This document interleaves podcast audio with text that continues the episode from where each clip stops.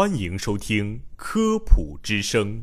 本节目由河南省科协主办，河南省全媒体科普传播中心和洛阳师范学院承办。从科学的视角探寻生活中的科学原理，探究科学真相，阐明科学现象背后的科学本质，揭示科学答案。各位听众，大家好，欢迎收听《科普之声·科学新知》，我是赵云。大家好，我是紫薇。赵云呐，你平时一般都几点钟吃早饭呢？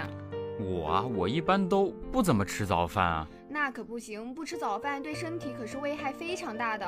哎，你说的这些我都知道，但是我就是起不来呀。其实我相信很多同学都跟赵云一样，经常因为起不来而不吃早饭了。那么今天我们就和大家聊聊一项新的研究。也许能够唤回大家对早餐的一些热情。在以色列特拉维夫大学的一项新研究指出，在上午九点半之前吃早餐，能够避免肥胖和糖尿病。拖到这个时间点之后呀，当心你的胰岛素会搞事情哟。没错，请大家一定要留意九点半这个时间点，因为你的生物钟基因会记住这个时间，并且安排新陈代谢。这项研究发现啊，吃早餐的时间会影响一种调节餐后血糖和胰岛素反应的生物钟基因，从而与肥胖、二型糖尿病、高血压和心血管疾病产生联系。所以啊，我也知道了为什么我感觉自己吃的很少，但还是一直会长胖了。那些经常说自己连喝杯水都会胖的朋友们，或许该反省反省，是不是因为长期不吃早餐了？其实呢，关于生物钟基因的研究，近年也是越来越受到学界的关注了。今年还获得过诺贝尔生物医学奖呢。那么，这种基因是如何通过早餐影响人体代谢的呢？赵云，你来给大家解释一下吧。好的，浙江大学医学院人类遗传病的专家齐明教授说。人体内有九到十二组控制节律的基因，在它们的作用下，人的激素分泌是有节律的。那么，就以胰岛素的分泌为例，当人吃了食物，特别是碳水化合物之后，血糖含量就会升高，其中一部分提供给人体作为能量，还有一部分需要身体分泌出胰岛素来对血糖进行储存。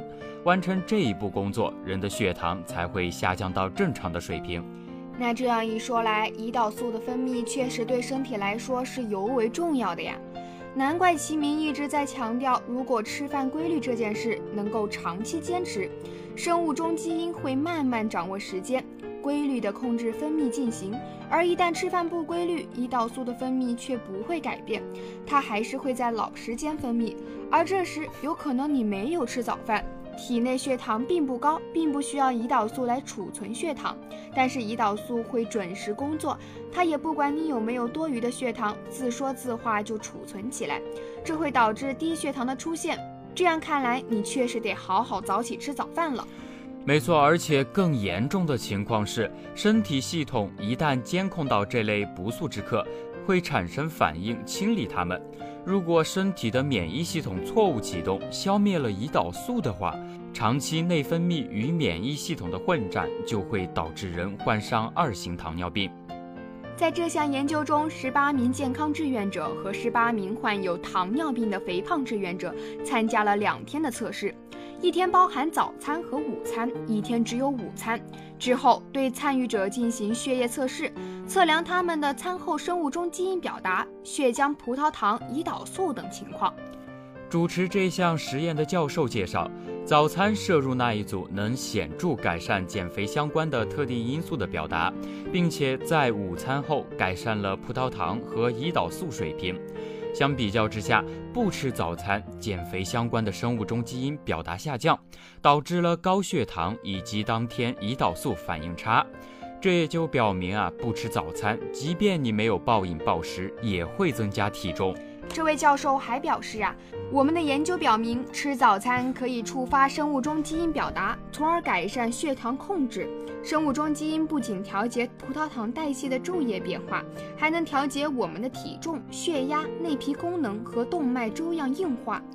最关键的是，适当的用餐时间，比如说在九点半之前，可能会改善身体的整个新陈代谢，促进体重减轻，延缓与二型糖尿病和其他与年龄相关的并发症。齐明教授认为，九点半这个时间点应该是现代人的节律基因，根据上班族相近的工作时间，慢慢自主形成一个时间点。